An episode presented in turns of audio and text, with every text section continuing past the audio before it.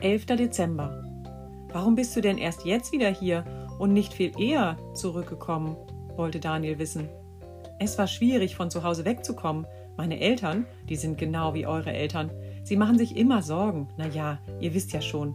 Die musste ich erst mal überzeugen oder so. Außerdem musste ich mein UFO auf Erdenwinter programmieren. Das ist schwierig, weil es im Winter auf der Erde kalt ist oder so. Man braucht deshalb mehr Energie für Landung und Start. Hoffentlich habe ich alles richtig gemacht.